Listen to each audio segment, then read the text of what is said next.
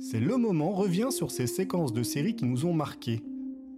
Une mort brutale, des adieux déchirants ou un simple dialogue. Des séquences dont on se rappellera toujours. On pourrait les raconter encore et encore avec la même émotion. Vous vous souvenez? C'est le moment où... The apocalypse comes, beat me.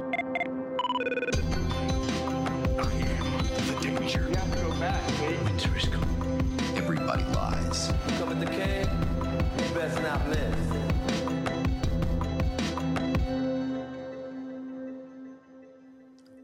Est-ce que l'on juge la comédie à sa juste valeur? La comédie, c'est le style qui procure un plaisir immédiat, qui fait du bien quand c'est bien fait, mais que l'on récompense trop peu. Moi le premier, plus de 20 épisodes de ce podcast et une seule sitcom mise à l'honneur pour un moment dramatique.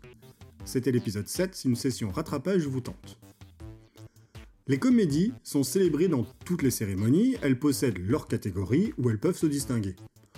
On ne les invisibilise pas. Elles existent. On sait qu'elles sont là.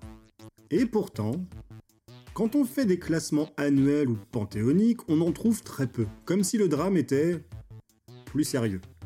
Aux Oscars, au César, on ne va pas décerner le prix du meilleur film à une comédie. Ce serait pas raisonnable. Le drame est forcément plus intense, plus profond. On valorise davantage les auteurs dramatiques que les maîtres de la comédie. Une larme a plus de consistance qu'un rire. Est-ce juste pour autant?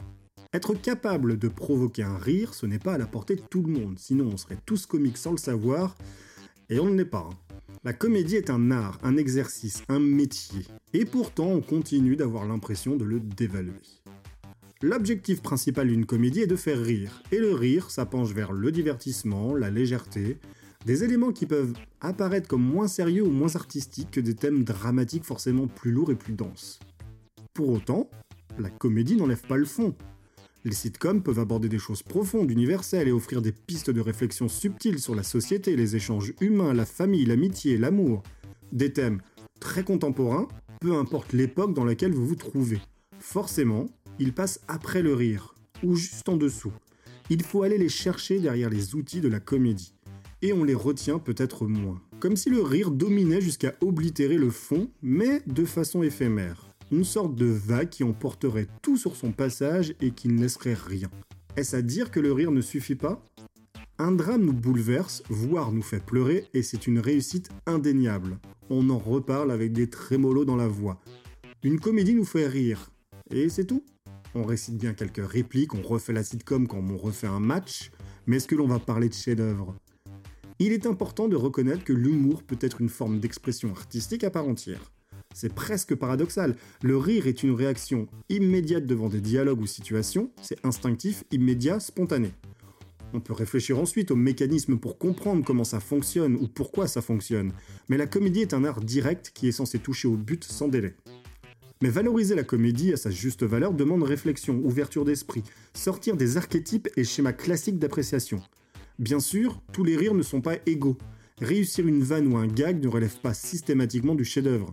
Il y a la blague facile qui nous arrache un rire comme un réflexe pavlovien. Ok, on se marre, mais il y a des cordes plus aisées que d'autres à activer pour obtenir un résultat. Comme il est plus simple de faire pleurer avec une mort, quelques violons et une personne pétrie de douleur, à ce stade, c'est quasi du mimétisme. On parle d'effet lacrymal quand une œuvre essaie un peu trop fort d'activer nos glandes. On pourrait évoquer un effet protoxyde d'azote, ces blagues peau de banane qui devraient uniquement trouver refuge dans vidéo gag ou les bêtisiers de fin d'année. Une bonne blague, un bon gag, une bonne vanne, une bonne comédie, c'est beaucoup de travail, beaucoup d'essais, de réglages, d'ajustements. Pas étonnant qu'il faut parfois quelques épisodes, voire une saison entière à des sitcoms pour trouver son rythme, ses personnages et briller. Parks and Recreation, la première saison en décalque un peu laborieux de The Office est terne et peu engageante. La suite, une merveille, parce qu'elle s'est émancipée de sa grande sœur pour trouver sa propre voie. Et ce n'est pas évident de s'affranchir d'un tel morceau qu'est The Office. Par exemple ce moment, un travail d'orfèvre particulièrement généreux. Un tel enchaînement de blagues qu'on pourrait trouver suffisant pour la durée d'un épisode entier. Mais c'est une séquence pré-générique. C'est le moment d'un test incendie.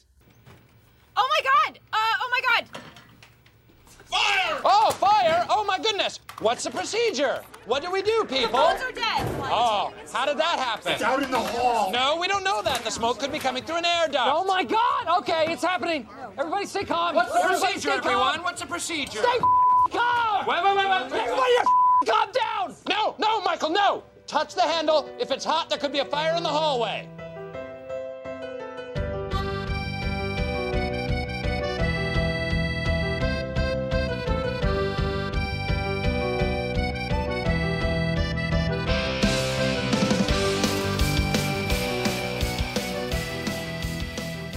Saison 5, épisode 14. S'il y a bien une règle qui domine toutes les règles dans le rire, celle pour les gouverner toutes, la première loi qui définit toutes les autres, c'est ne jamais expliquer une blague.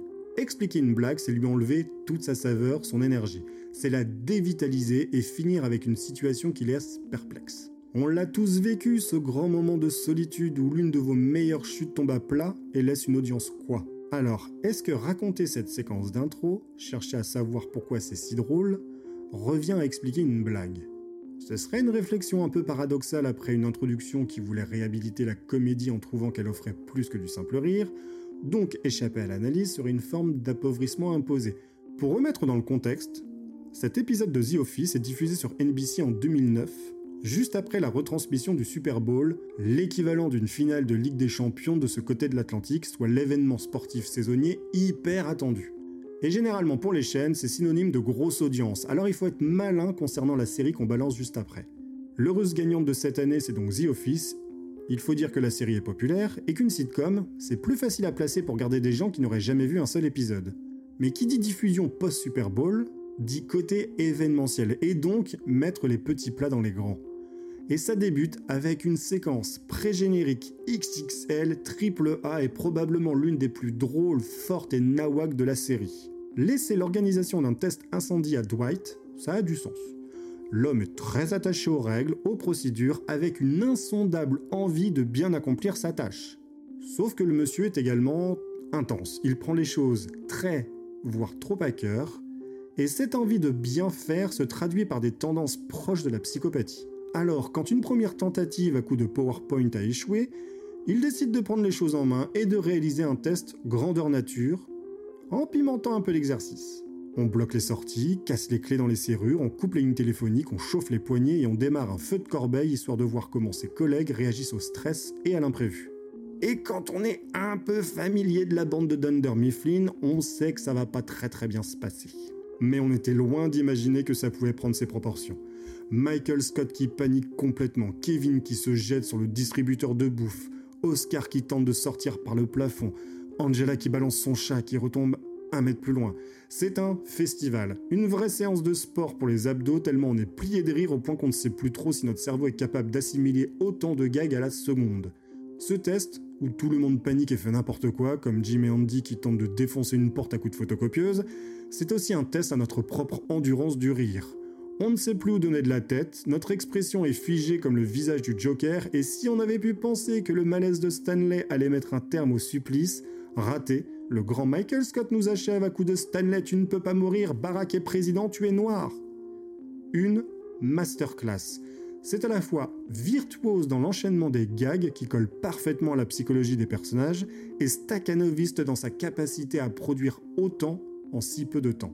C'est le genre de séquence que l'on va se passer et repasser, parce que c'est tout simplement irrésistible et qu'on est certain d'avoir raté des détails. Avec cette scène, on peut apprécier le chemin qu'a réalisé la série pour s'affranchir de sa version anglaise. Le The Office anglais, c'est un éloge du malaise dans sa définition la plus pure. David Brent est un être insupportable, là où Michael Scott est capable de nous arracher des sentiments. Cette version américaine va créer du lien, de l'émotion au fil du temps. Car si l'anglaise est un chef-d'œuvre d'une précision redoutable, on ne développe pas les mêmes choses en deux saisons de 6 épisodes qu'en 9 et 188. Alors, ce n'est pas pour dire que durant cette séquence, on a craint pour leur vie. Non, loin de là. Mais si The Office à la mode Yankee se diffère des British, c'est dans cette volonté d'offrir un humour plus humain, plus direct, et qui ne provoque pas le même malaise. C'est le moment du plus drôle test incendie de l'histoire de la télévision.